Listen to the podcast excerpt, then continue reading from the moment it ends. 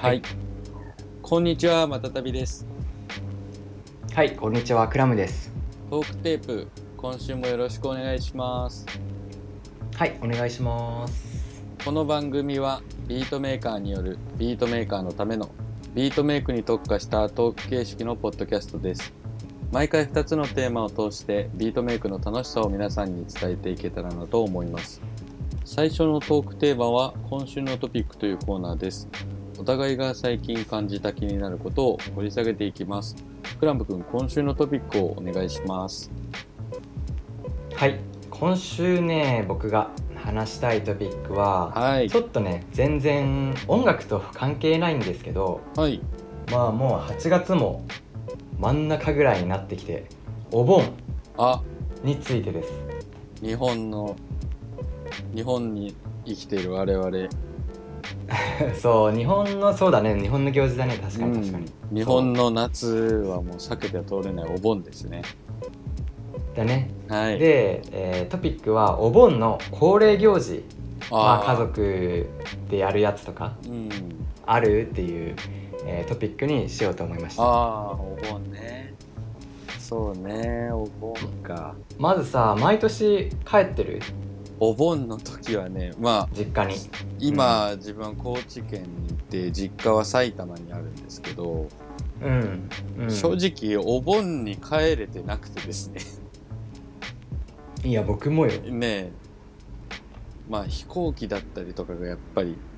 結構ハードルが、ねあ、僕もそれ一番理由それそう高いんだよだからうんまあ帰省したいけれどもねなかなかできてないっていうのが実情ではありますねあもうそのままじゃあうん帰ってないんだそう帰ってなおか盆ったにりははおする盆周りには僕結構ね時期ずらして帰ったりするね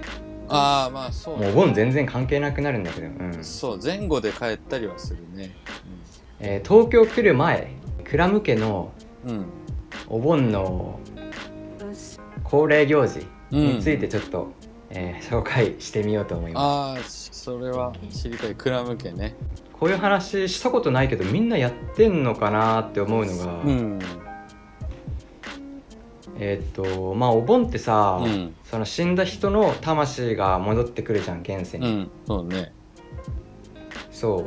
うだからまずうちはねあのなんだ迎え火っていうやつやったりするんだよねやるうーん名称が名称と行為の名前とあれが一致しないけどどどういうなんかねアルミにさうんアルミをこう皿状にするったいおうアルミホイルだそう、うんでその中になんかティッシュとか割り箸とか入れてうん燃やしてこうキャンプファイヤーみたいなあー火を燃やすっちゃへえうそうそれで「おかえり」みたいなえ家に「じいちゃんおかえり」みたいなあそうあーそのなまあうちじいちゃん亡くなっとっちゃうけどそのじいちゃんの魂が来て「うん、あおかえり」みたいな、あそうで、うんえっとそのばあちゃん家にうん提灯とか飾ってうんセットアップするっちゃんねうーん提灯はやるでその提灯はえっ、とそのじいちゃんがその提灯を目安に帰ってくるらしいはい魂が、はいはいうんなるほどねそうそうそうそっかやけん提灯セットみたいなはいはいそうで当時はねその提灯セットがうんあの僕のバイトでしたねあ ばあちゃんからお小遣いもらえるっていう セットしてあげたらうんあのお小遣いがもら高いところにさうんかけかけるけんさ高いっつってもまあ天井だけどはいはいはいそうそうそうそうねそうでねばあちゃん登れんけんうんそうそれやってあげるとうんお駄賃がもらえるんであららバイトしてましたすごい短期バイト、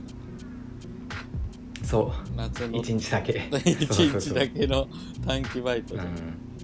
10分で1万円ぐらいもらえるやいいばバイいじゃんトそう やいいでしょまあでもほらかなり重要な役割でだってさそこ目印だからねそうじいちゃんのねねちょっとこう位置がやっぱり大事だからそこを分かってもらえる人にしか託せないよねその辺歩いてる人とかにはさちょっと無理だよ そうそうそう、うん選ばれし者でえっとうん迎え入れそうそうそう迎え入れるみたいなう感じーんでそれがお盆の初日にやって、うんうんうんそうだねで、えっとお盆の最終日はさ、うんその魂を送り届けるみたいなうんやつもうちやってさ、はいはいでその時は初日と一緒、うんあの最後は送り火っていうやつやっ送てり火ねうんそう帰るよみたいなはいはいはいそうねそうでまあ迎え火と一緒にうん一緒のスタイルでこうアルミでお皿作って、はいはいはいあー燃やしてみたいななるほどねそうで燃やした後うに、んなんかねえっ、と地地域のその公園に行くったいおーでっかい公園はいはでそこでこうなんか送り出す用のなんか地域の人たちがセッティングしたってさいおおなんか線香をあげれる場所とか、祭壇というかこうあれがそうそうさ祭壇みたいなのがあって、へでそこにそこのなんか送り出すのと一緒え、うにん、お菓子持ってったりとか花とかああそうなんだ、そうそこに、えっとみんなで家族みんなで行って、うん線香あげて、うんあのーまた来年ねまた来年ねみたいなねはいそはうい家族見守っててくださいねあそうなんだそうでその祭りの帰りうに、ん後ろを振り向いちゃダメっていうルールがあってついてくるからついてきちゃうからああそうなんだそうで子供の時はそれがめちゃくちゃ怖かっ たしお父さんとかお母さんもめちゃ怖がらせてくる「ダメよ」とか言ってうんわかる家に着くまでダメよみたいえー、妙にね記憶に残るよねなそういうのねうんわかるわかるそういうねお盆のね行事やってたんだよすごいなんかなかなかこう昔からながらの風習が残ってそうな感じそだうねクラム君の方そへうえうん面白やっぱやってないよねそういうのねいいやでも多分同じじゃないけどそれぞれやっぱそれこそ地域ぐ地域っていうくくりでいろいろあると思う、うちも違うけど、うんそういうのやってるよやっぱり一連の動作とかうんあやってるやってるやってるうちはね、うんあのその提灯は一緒なんだけどお墓でその自分の自分家のお墓でろうそくつけてでそのつけたろうそくに多分ご先祖様が拝集後って乗って、そのろうそくを提灯に刺して家に持って帰るんだよねあやるやるそうそうそうでそれをズボって刺して思い出したわ持って帰ってでそこでなんか家の仏壇につけ直すみたいな感じあーわあ思い出したそうそうそうやるやるやるやるそうであのちょっとパリピなさあのアンドンみたいなやつミラーボールの,、あのお盆バージョンみたいなうんみえー青とブルーとピンクみたいなぼんぼりみたいなうのんわと、かるわかるあとほおずきねうんほおずきってあの赤いやつ、うんあれをこう飾って花そうそうそう花のあれ、うん花になんのかなそうあのねお盆の時期に出てくなんか植物あるるねそうそうそうあるあるねあれがね庭に生えてたりするのを取ってきてでそれをこう飾ってみたいな感じうん、うんで送る時はお墓にまたあ同じゃあ一緒流れだね一緒なんだけどその、まあ、それぞれのお墓でみんなやってる感じなんだからそういうタイミングとかでさ友達に会うっていうかちょうどほら夏休み期間だったりするでしょ、うんうんで夏休み中の友達にそこで会うああなるほどお墓隣同士の友達にちょうど来ててみたいな「うんああウィッス」みたいな。うんうんで「スラムダンク見た?」みたいなそういう感じうん子供はね超夏休みだねねえそうだから今さ、散歩してても、うんおじいちゃん家に集まってる息子夫婦みたいなはい風はい、景はい、よく見るそもうんだねそうだね散歩そうこれ気象だろうなみたいな、うんみんなね孫と一緒にうんみんなで帰ってね、そうそうそうそうそうそういうのとか見るし、うんあとあれ見るよあのうちはやってなかったんだけうど、んうんあのなすびにさ、お箸はいはいはい、刺はしい、てきゅうりとかに外に出してる家とかあってあれねはいはいあアニメで見たやつだみたいなすげえあれもだから要は乗り物みたいなことでしょそうあれに乗って帰ってくるみたいなうん確か、そうそだよんな感じじゃん、ナスビ、うんナスビライダーみたいなこうねそうそうそうそうなってそううわやってる人いるんだすげえそれ見れたのいいなうちでもやってないからなうんうちもやってない、まあなんかもしかしたら宗派とかまあわかんないねねそうそうそう僕もそれ思った、うんあるのかもしれないけどなすび、ねなすびとかきゅうりとかうん、ね、でもアアニメとかで見るじゃんアニメとかはあるもゆねそうそれで初めて見てさおおリアルうだみたすいげえすげえなそれ見れんのすごい、うんなんかもうななんか可愛かったえー、ずだってさあんなのさ思い立ってやるものじゃないじゃん今年の夏はうんなす多び分だからやるふじゃん風習でしょそうう多分もう染んみついててやるものだからあ素晴らしいね日本の夏だねそれは日本ねそうだよねしかもほら東京とかはさお盆にお盆とお正月かになるとマジで人誰もいなくなるかららしいね気象ってことでしそょうそうそうみんな帰っていくからそれがまた、うん、結構そういう東京も新鮮だったりするけどねうんうんまあ、やっぱその時にその街に行かんけんさ僕がはいはいはいそうねだけんなんかあんまりそれ言うけど、うん体験したことなくてさ本当にそうなんだあもう完全にそうだよ電車とかガラガラでへえへえあれは不思議な感じがするうんうんうん、まあお盆もお仕事の人はいるからそれなりに街は動いてるんだけどさうん明らかに違うよねやっぱみんな若いへー特に若い人いないとか、まあ、家族連れがいないとうか、んうもうん本当みんな帰ってるよねなるへえそうまあだからさそれでほら毎年のことだけど U ターンラッシュだ帰省ラッシュだみたいな話になってくるじゃんうんで自分らもそういうさ帰省していくような生活をしてるわけだからさ下手したらそれ巻き込まれるわけでしょ、うんなんかそれがあんまりなんかなって感じ苦しいよね苦しいね大変だよそねうそうそう多分電車とか飛行機とかやばいと思うようん、あのー、ちょっとお盆と違うけど海外とか行くのは相当やばかったらあーあそうだねそうだね海外しいに、もう見たことないぐらい今は列並んでるってああ空港ねすごいわ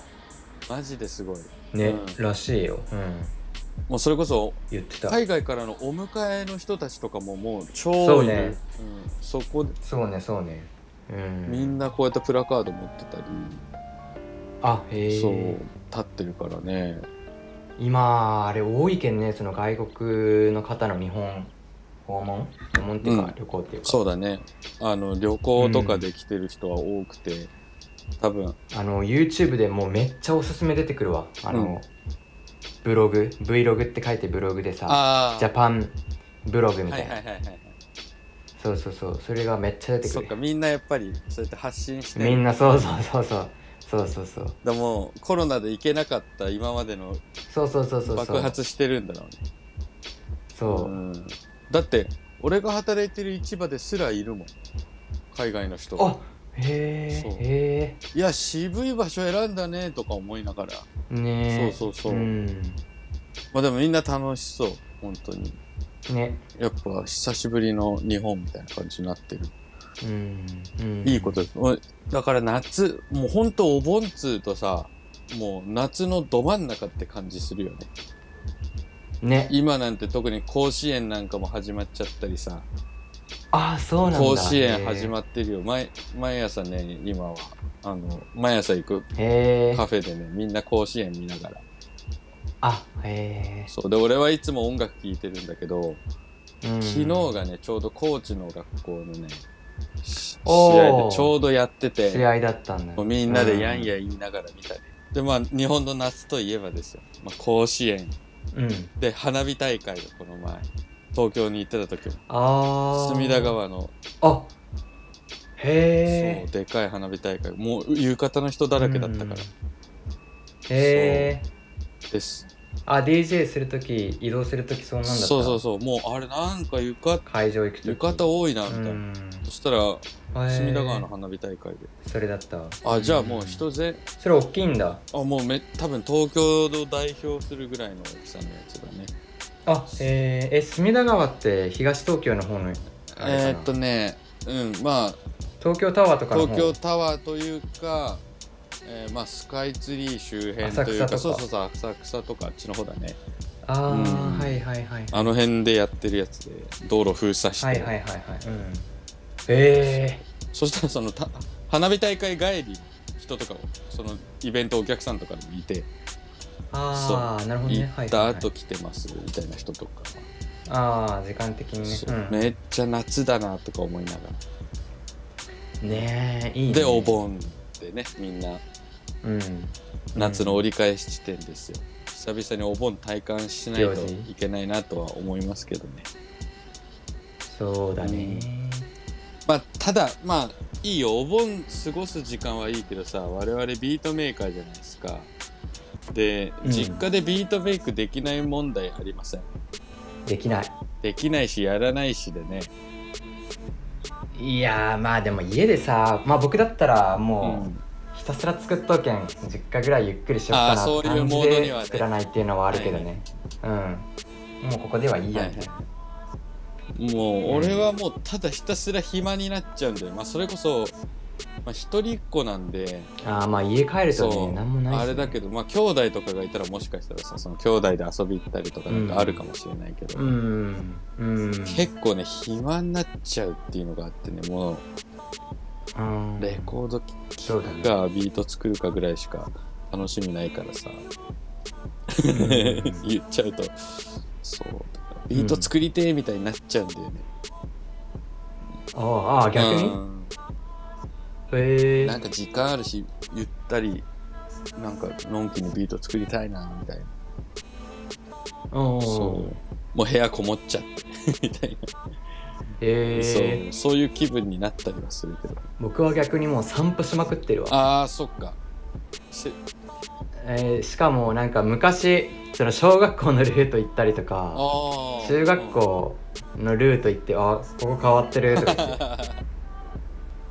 っぱ地元でも何個かルート押さえてみたい えーそれはねいやでもそのあれだよ投稿あルートそうだいようことかとか言って すごいねそうそうそううわ懐かしい通とか言学って路を行くそうそうそうそうあそそうれ面白そうだそなう面白いよあの家家っていうかなんか施設とか変わっとったありーしてそさっかうんあーでもうち懐かしいそうか小中がねあの小学校とかまあケンちゃんは大したことないけど小学校徒歩30分ぐらいのところで中学校は、あー遠そうい中ね学校はねバスで20分とかだから歩いて1時間中学校でバス乗るんだそうちょっとねえー飛び地というかその町なんだけど小さい町の中のちょっと離れた地区だったね自分らだけでへーそうそうそうんそっからこう通ってりしてたからちょっとね通学路が長いっていう大変だね、うん感じだったからな、まあでも確かに懐かしいねあの歩道橋とかどうなってんだろうとかああるねそういうのそうそうそうそれがいいね、うんお盆とかはね特にねねそうなんかレイドバックスでああそうだねノスタルジーに確かに浸ってでそうするとね声かけられてねこうケンちゃん知らないおじいちゃんとかが声かけてきてねそうそこかうらん奇妙な物語が始まっていくんですねああそういうそうだねそうそれだから階段めいた感じもやっぱり夏の日本の夏っていうのがあああうんうんあのなんだっけ階段で有名る稲川淳二でしょあそうそうそう淳二さん怖いなーそっつってうやだなやだなってな淳二さんとか忙しいと思うよマジでうんそうだね稼ぎそ時じうゃん高知も毎年来るっぽくてねあの今あ街中へにー今年もあの男がやってくるっていうあの ポスターはいがはいねはい貼はってあるいへ生きてえなみたいうんなやっぱりお盆の時に聞く階段ってやっぱりこう贅沢な感じするんで え怖いよね結構好きだからそういう怖い話とかそう、うんうんお盆の階段とかはちょっとそそられちゃうんでえー僕もうホラー映画とかさ、見たらさ、あのーお風呂とか入れないんだけど 入った後に見るもん、ね、まあまあ絶対その方が気持ちいいわねあの怖いあのーシャンプーしてる時めちゃくちゃ 怖いあれ何なんだろうねうん超怖えわ逆にそのそこでビビってる自分をさ別のカメラとかで押さえとけばなんかそれを見た自分に冷めて、多分怖くなくなるんじゃない いやで映ってたら嫌じゃん確か 映ってたらに嫌じ映ってゃんるかもしれい、ないから、うんで僕全然お化けとか信じてないのに怖いけんあねそうだよあうんそうだよなんでかわからんっちゃけど、そうだねそれ怖いっちゃんねそこに向き合ってった方がいい矛盾がそう矛盾が あるんだけ どはいはいはい怖い怖いけん先に風呂入ってみよう まあ、ねうんだからまでしかも僕が見るホラー映画って、なんかそういう貞子とかじゃなくて、なんか、えーなんかリアル系のやつだっあたりする人ね、コア的な感じだはいそうああそういうのはね胸くそ悪いやつあるよね、そうするとちょっとあれだねお化けいるで押しづらくなってくるなケンちゃんお化け でお化けで怖がってるわけじゃないのであればこ ここ押しどころかなって思ったんだけどうん、ああなるほどねそうそうそいうやで僕のじゃあおすすめのホラー映画が、うんうんえっと「ミッドサマー」っていうミッド映サ画マーで、ねうん、スウェーデンの、えっとホラー映画ああでもミッドサマーちょっとマジでお盆時期を彷彿とさせるよそうな今のだから今の時期、えっと見てほしい映画、うんうんうん怖でい僕はもう2回見れないああ怖くてへ怖いえどんなまあまあまあでもちょっとなんかねスウェスウェーデンってさ、うんあの夏至祭っていうお祭りがあるっちゃんねああその夜でも明るいみたいなあまあそうねスウェーデンの夏至とかはすごそうだね確かにそう、うんそうでそこその時になんかお祭りするっちゃけどさその時に起こるえー、なんかホラーのお話、怖いよちょっと怖そうだね白夜のホラー映画好きな人は見てくださいあのお化け系じゃない怖さがあああそっかお化け系じゃないやつね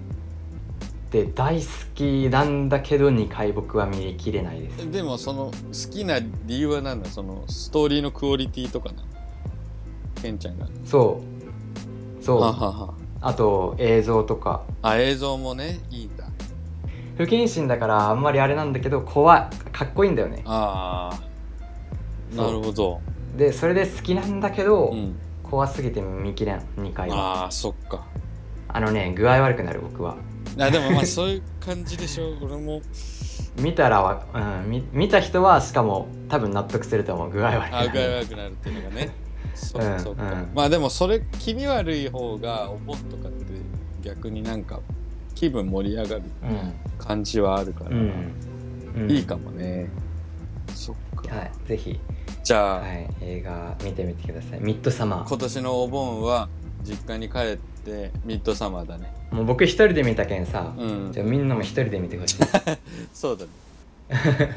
そうこの怖いをみんなで共有したああもう寝しあ寝静まった家族が寝静まってもう和室のい、、うんもう山奥の和室で、うん古い、テレビデオで見てほしいですねはい まあ、クラム君のトピックというでこしとでちょたっ。とお話が、はい、いろいろ脱線しましたがいえいえお。盆のね恒例行事ってあるっていうテーマでお話ししましたはい。いいですね。皆さんもいいお盆をお過ごしください。 Hey, you know everybody's talking about the えでは次、またたびのトピックに行きたいと思います。えっ、と、またたびが今週話したいトピックは、えっ、と、先週からですね、まあ、ちょっと引っ越しをしているっていうのをちょろっと言ったりしてたんですけれども、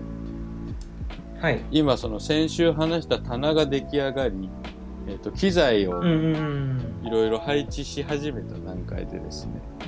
あのうんはいまあ新しいスタジオを出してことでちょっとちょっと小物を買い足したりとかしてるんですよで、おおはいはいそはういその中で買っ初めて買った、えー、と DTM グッズでまあちょっとそれを昨日試しに使ってみたんでちょっとそれのレビューじゃないけど、使った感想みたいな話をいいねはいはいはいさせていただこうかなうんと何買ったの思います。えっ、とね、モニターアイソレーションっていうグッズなんだけど、うんまあ、これはモニタースピーカーの下に引く何菓子っていうようなもので、モニターの下に引く箱なんかね、いろいろ種類があるんですよね。ああはいはいはいそうで、なんかインシュレーターって呼ばれる、なんかベーゴマみたいな、ベーゴマの近未来バージョンみたいなね、こんなコうんコマみたいなやつとか、7インチのアダプターみたいなやつとか、うんあとはまああそれってさ、あのーえレコードを聴くときにレコードの上に載せたりするあそれはスタビライザーっつってこうあれ全然また別あれはねまた全然別でスタビライザーは平らにするやつそう要は俺らが好きなバイナルシムみたいなことが起こらないようにする重しだねあまた別そうかそうそうそう、まあでもね用途はにまあざっくり言うと似てるかもしれなくてその自分が買ったモニターアイソレーションっていうのは、えっとモニタースピーカーの下に敷くウレタンなんだけどはいはいはい、えそうまあこれをこれを敷いてなんだっていうあれなんですけどこれを敷くと、ー、うんあの低音がクリアになるっていう効果があるということで、えー、うんうんうんスピーカーから出てくる音がそうそうそうであそれはありがたいなと思ってあのポチッと買ってみたんですよねうんそうどんなもんで買えるとえっとねいくらぐらいだろうでも5000円しなかったかなまあ買ったのはねそ1個2個いるじゃんそうだね2個いるんだけどもう2個分入ってるんだよねあセットで5000円そうそうそうそれぐらいだったかなうんでね、まあ、今まで自分はモニタースピーカーを机に直置きしてたんですよあ僕もだうんケンちゃんもそううだうんそれでなんかあの聞こえる位置がさ座ってるよりちょっと下なのまあそうだね耳より耳下よだねり下なのがなんか気になってでこう傾けようとかいろいろやったんだけど、いやいやこの傾けてるの変でしょどう考えてもとか思ったりとかしてうんうん、じゃあどうしようでもスタンドもちょっと大が大げさだなみたいなそんなうんねスタンドとかってあんまりあってもいいけど大げさだなとか思ってたところにこのモニターアイソレーションっていうウレタンを見つけたんですよね。うんで実際敷いてみた感想なんですけどあの、うん正直モニタリングはしやすくなったなっていうのああそのが。うん低音のクリアっていうより高さって意味でえっとねこれはその高さというよりはどちらかというと前者低音がああ低音のあ低あ音高さ関係なくそうそうそうそうやっぱりその今までそのスピーカーでさその箱で鳴らしてた音がこう下にどんどんどんどんどんどん響いてたっていうその下に響いてた成分みたいなのが結構邪魔う邪魔っちかかったなっていうのがあってああへそうえそんな変わるんだそうあのねモニタースピーカーってさすごいその出音をクリアクリアっていうか忠実に出すでしょ飾らない音で出すためのスピーカーじゃんうんだからもうそのね再現度が高まった感じがしたねへえ今までこう例えば音が波だったとしたらさその、うん机とかに当たってこう地を張っ,、うんそうだよね張ってたような波うがんうんないから、もうそのままへえ塊がこうポンポンってくるような感じでうんそんな変わるんだあのね正直変わる、へえ、正直変わるけどまあなんかほらよくさ DTM のやってる人のスタジオとか見ると吸音材とかを壁に貼ってたりとかするんですよああうんうんあのウレタンあれと似た効果があるのかなと、ああれってそうなんだああれっれて隣に響かないようにじゃないんだ防音うちの話なんだそうあれはねうちの話なんだよねあへえあれでね防音はできませんあそそれよく聞くううん防そういう意味じゃなくて中に綺麗に響かせるためなんだ、まあ響かせるというかこうなんていうのこう反響しちゃう音を吸収することによってそのうーん反よりなんていうのあ反響の音をなくすあそうそうそうそう、なるほどねはいはいはいあスピーカーから出てる忠実な音だけを拾うっていう印象かな、うんうんそうだからまあうんモニターする環境にはすごくいいかなと思いましたねへえうんただこうリスニングただ聞きたいってなると、まあ、ちょっと今のもうモニタリング特化みたいなスピーカーだと物足りなくなっちゃったなっていう感じだねなんかその倍えー倍音の良さみたいなのが消されちゃうっていうか、その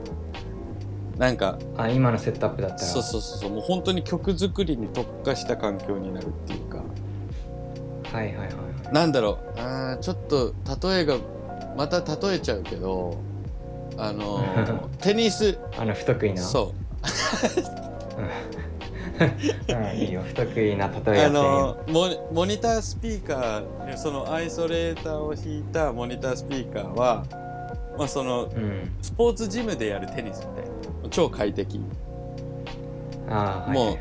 いねすぐ着替える場所とかもあって整備そうされもうてるっテてこニとねテニスに集中できる環境なんだけど、はいうんなんかもう好きなスピーカーで好きな音でもう好きにお置いてす聞く環境、まあ、例えばレコードだったりとかもさ、好きなスピーカーとかでもうバーッと好きに鳴らすっていう聞き方は、軽井沢の別荘でテニスしてる感じもうん、おううなんかこう開放的なはいその違いです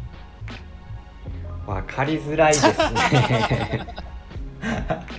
わかるかななんかねしなんかどえだってどっちもいいもの同士でさ普通こういうのって比べるってなるとさ、どっちかを悪い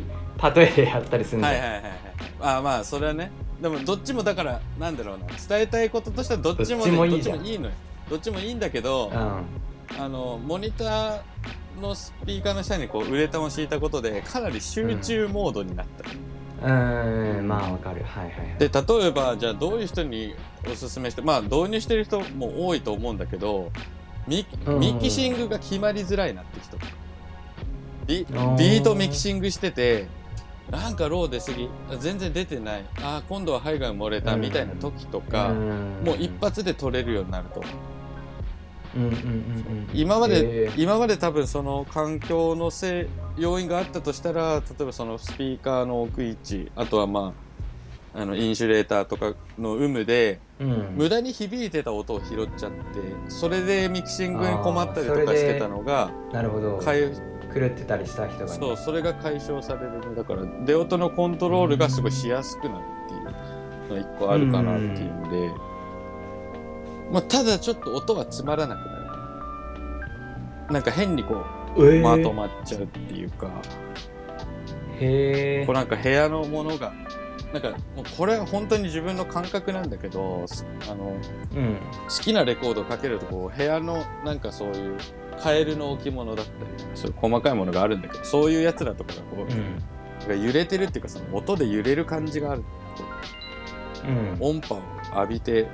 喜んでる。ねみんなで聞こうぜみたいな雰囲気になるんだよね、俺の中では。そういう、そういうのがなくなっちゃう感じがするっていうか。んそう余計えそれ音がに下にさ逃げるとかって関係ある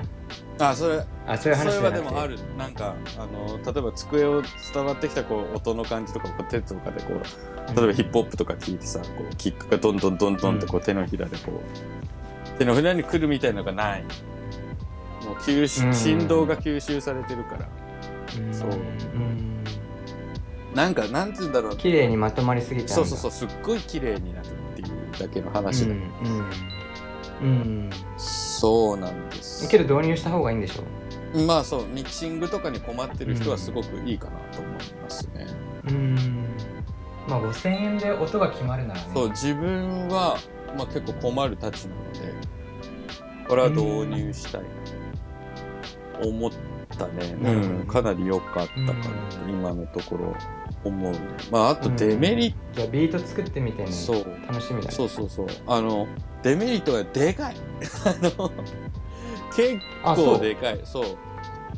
多分ねでかいのを置ける想定なんだよねこのウレタンとかっ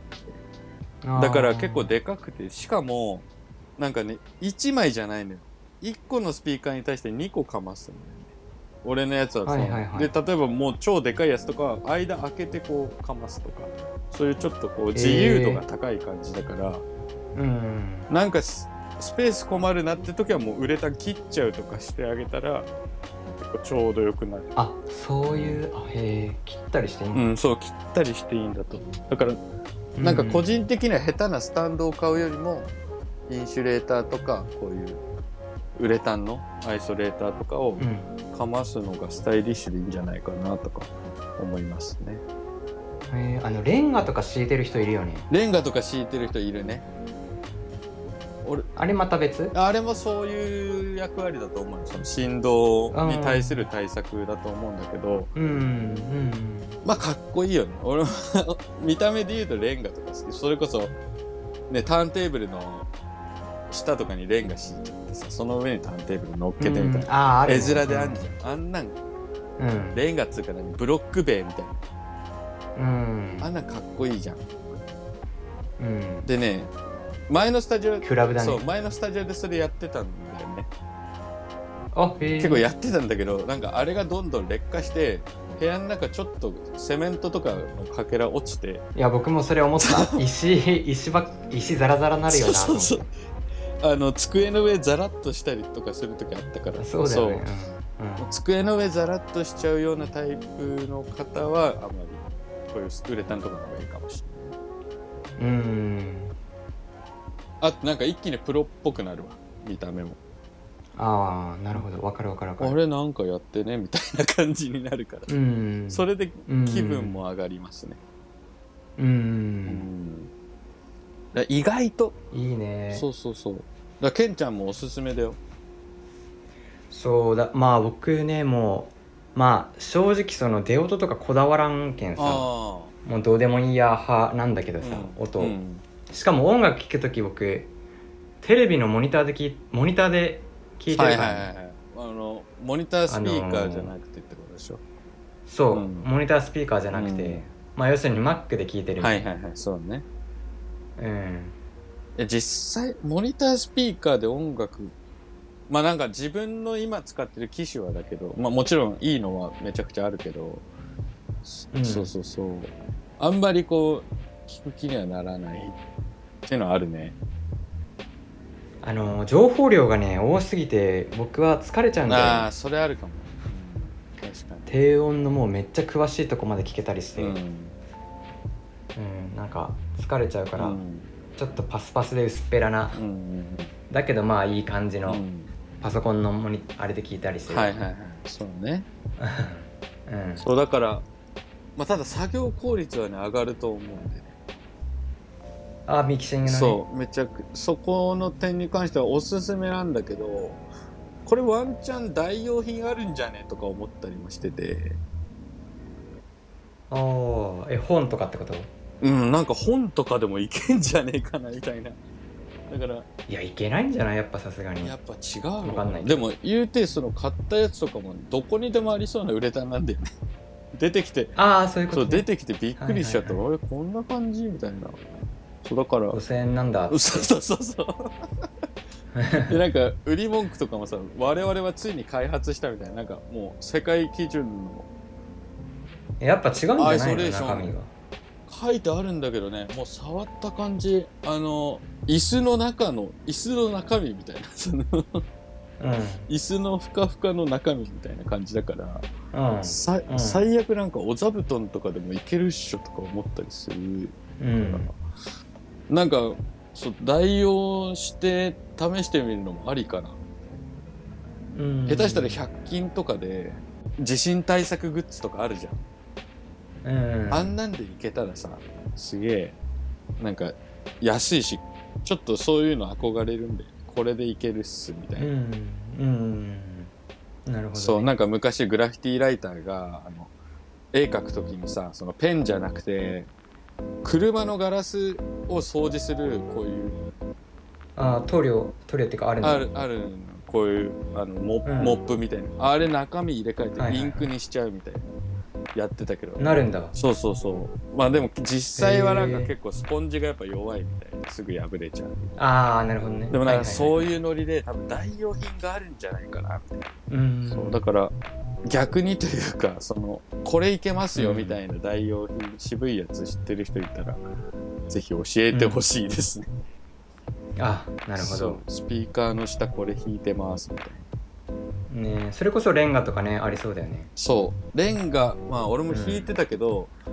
あのものによりますねあのちゃんと重たいやつとかならいいのかもしれないけどうんうん逆に振動したりするから俺が弾いてたやつはねもう軽くて全然ダメだった、はいはいはいはい全然ダメだったけど、引っ越しする時捨てたんだけど持ち上げたら割れたかうら、ん なんかそれぐらい多分あもしかしたら振動に、が来てたのかもしれないけどうんうんそうだから結構こういうモニターアイソレーションは今回導入してみましたということで、まあミキシングとか、あのマスタリングとかに、ま、あの手間取っててまだこういうモニタースピーカー周りをいじってない人もしいたら導入をおすすめしますので、ぜひご検討くださいっていう感じですね。次のトークテーマは質問箱の質問に答えるコーナーです。ツイッターの質問箱にいただいたもので気になったものを2人で回答していきます。クラム君、今週選んだ質問を教えてください。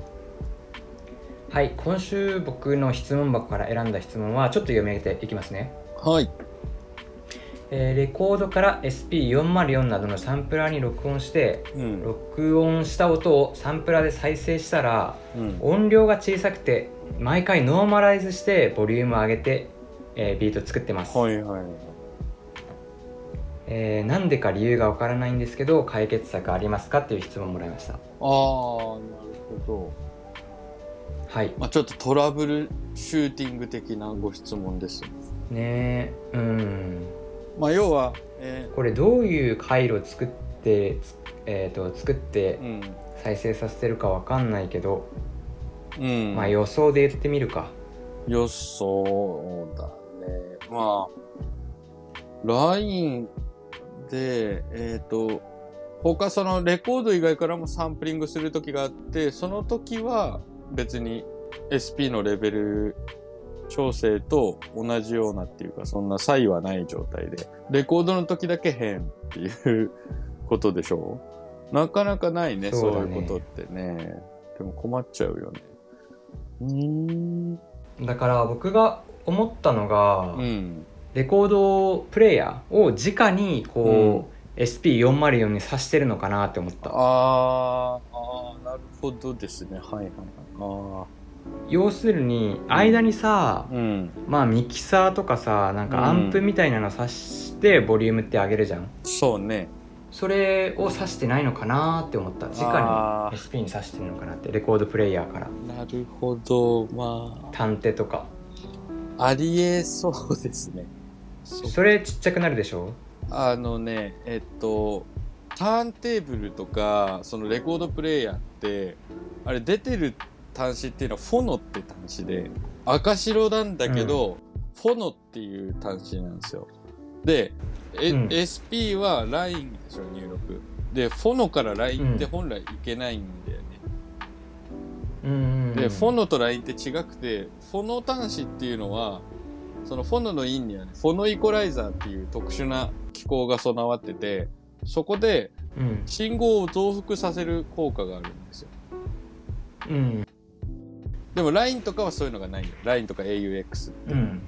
そうだからフォノイコライザーがないラインに挿しても、確かにアナログはちっちゃいままっていうことになるんですよね。けどどっちも同じ赤白だもんねそうそうそう。だからもしかしたらそのあ、あ刺さるっちゃ刺さるんだよね刺さるっちゃ刺さるからっていうので刺しちゃってるいやだからそれ可能性がありえるよね多分それ全然ありえるし多分なんかその辺結構わからないよねその自分たちはさ DJ をやってきてるからあのミキサー DJ ミキサーみたいなものが必ずあるじゃんでそっから行くっていうのはなんとなくわかるけど、はいビートメイク始めましたじゃあレコードからサンプリングしますってなったら、うんまあ、まさかアンプやミキミキサーの類がいるとは思わないと思うんでなるほどねおそら確かくにそう,、フォンドとラインは全然違うんだよねここを指してもあの音は確かに小さいと思うなんなら結構 G とか言だうでしょ知らない絶対絶対っていうか多分それじゃんうんもうそれかもしれないですねねえレコードがちっちゃいんだったらうんまあうーんだ解決策としてはとしてはうん今までで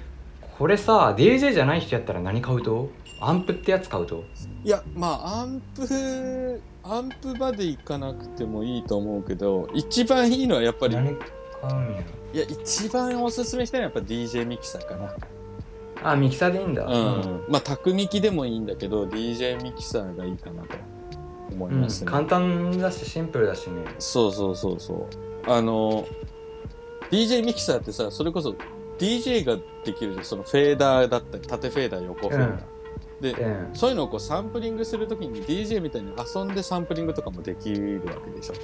あーただサンプリングす比較したるりそうスクラッチもサンプリングできるようになったりとかするから、そういう手数の幅を広めるっていう意味で DJ ミキサーがめちゃくちゃおすすめなんだけどね本当だったらね、まあ、アンプ、まあ今多分ねそんな安くなああそんな高くないでしょ高く高くない高くないねねう、んでも中古のアナログミキサーとかは結構ねガリが出るんだよねあもうその接続部分がよ摩耗してて例えばハイローミットとかトリムとかいじったらもうバリバリバリとか言ったりとかしてストレスだと思うから、まあなんかパイオニアさんとかデロンさんとかこうデジタルミキサーとかはガリが出ないかああへえらそうあそういうのあるんだガリデランとかあるったいガリ出ないんでへえで今その2ちゃんのミキサーとかも安いからああいうのを買うのがおすすめかなと思いますね、それこそエフェクトもいっぱい入ってるしそれいいねそうそうそうそうああなるほどなるほどそうだね自分も常にパイオニアの DJ ミキサー2ちゃんの DJ ミキサーを使ってるんですけどずっと制作には取り入れてて、そのんそのミキサーでイコライジングしたりとかしてへそうなんかローが強いなとかいう時はこうミキサーとかでイコライジンえグちょっとカットしてしてるんだそうそう、ちょっとカットットしたりとか上げたりとかしてサンプリングしてるから、あへえそうでアンプってなるとそれがまたないイコライザーとかはないしうん、うん、まあい確かに一応言うてその DJ ミキサーにもアンプみたいな役割がまあそれこそねフォの端子もライン端子もあるから、うんそうそういう役割も果たしてるんで、まあ、ここで導入するならあーじゃあ DJ DJ ミマキスサターーでいいね、うん DJ ミキサーでいいね、うんがいいかな、まあでも買うのはマストにはなっちゃうかなって感じだねそのもうハード完結のそうだよ環境ねだったら、うん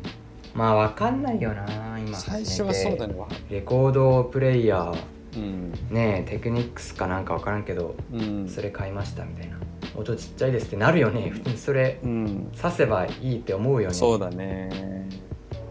ただじゃあどうやってレコードを聴いてるのかなっていう感じではああ確かに確あかるにそ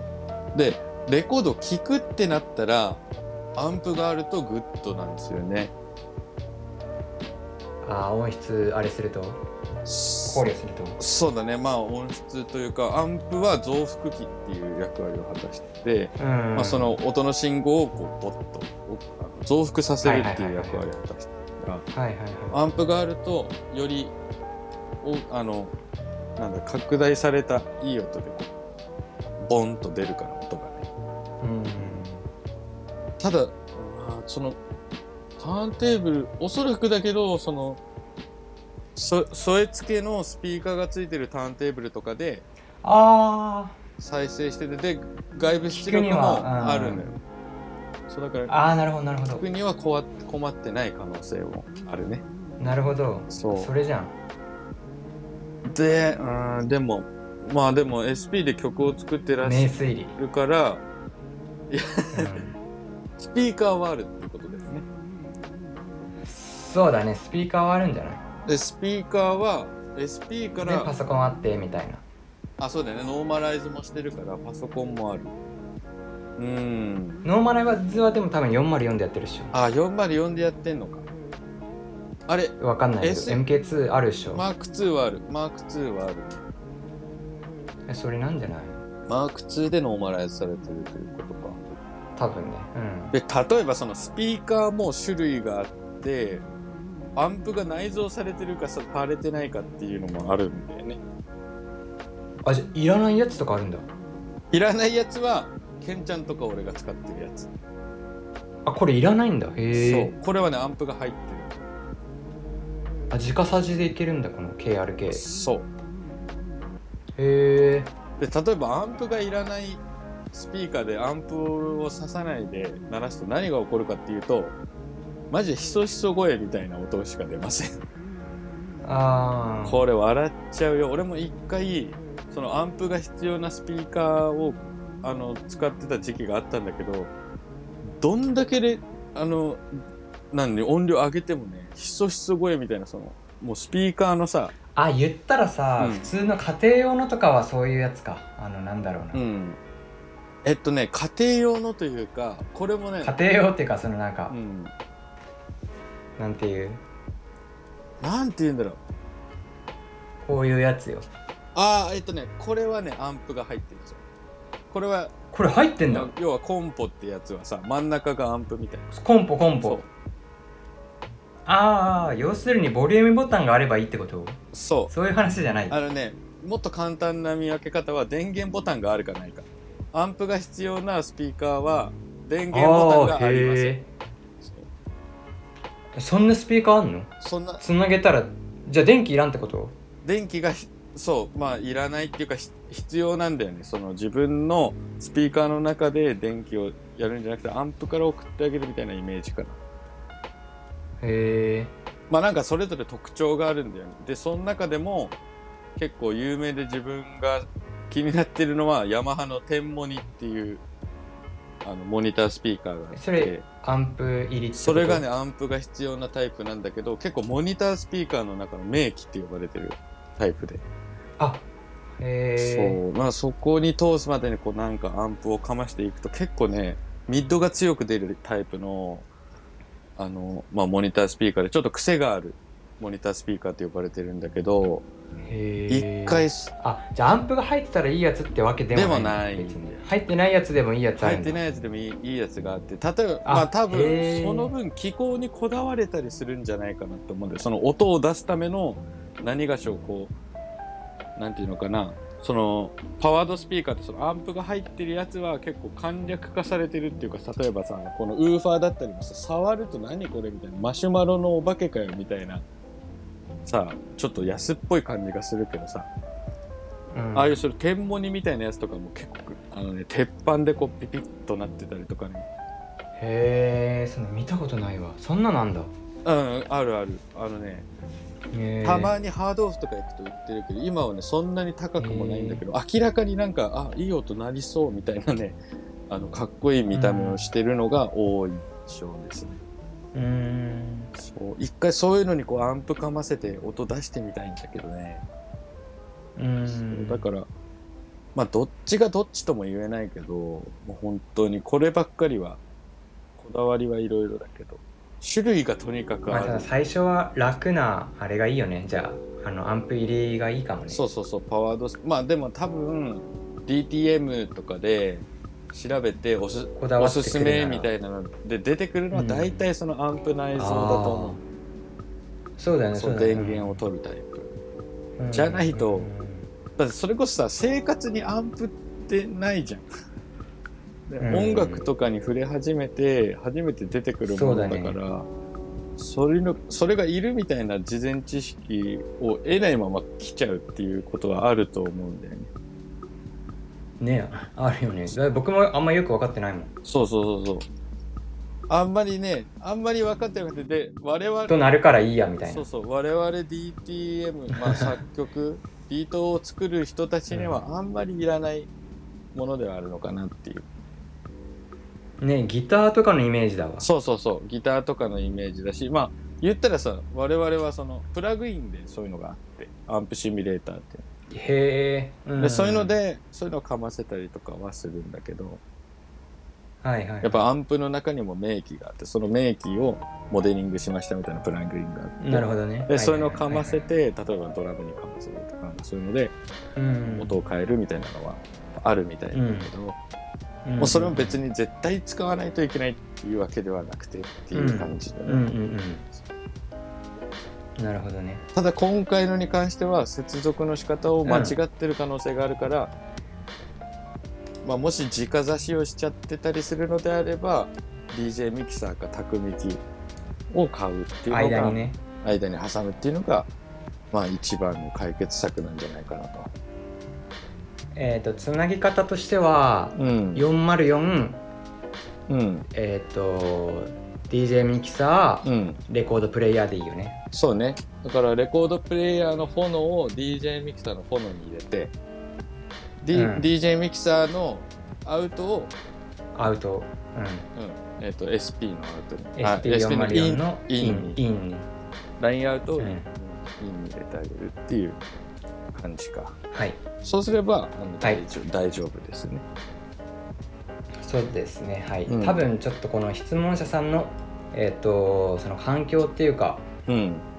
あれが書いてないから、うん想像ではあるんですけど、はいそういう回答になるかな多分ねはいそうねまあちょっと結構落とし穴だったりするからね難しいところではあるけねど、まあ分からんよねうん分からん分からん、うん自分も実際そのスピーカーで「うわこれひそひそ声なんで?」みたいなのでアンプってものがいるんだっていうのを知ったっていう経験があるんで、うんそうんまあ、ちょっと宅ミキか DJ ミキサーを導入してみるのをおすすめしますはいはい、えーここまで聞いてくださりありがとうございます今週は以上になります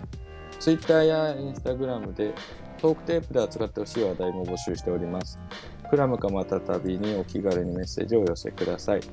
私たちはビートメイクに戻りますので皆さんは良い週末をお過ごしくださいまた来週のポッドキャストでお会いしましょうバイバイバイバイ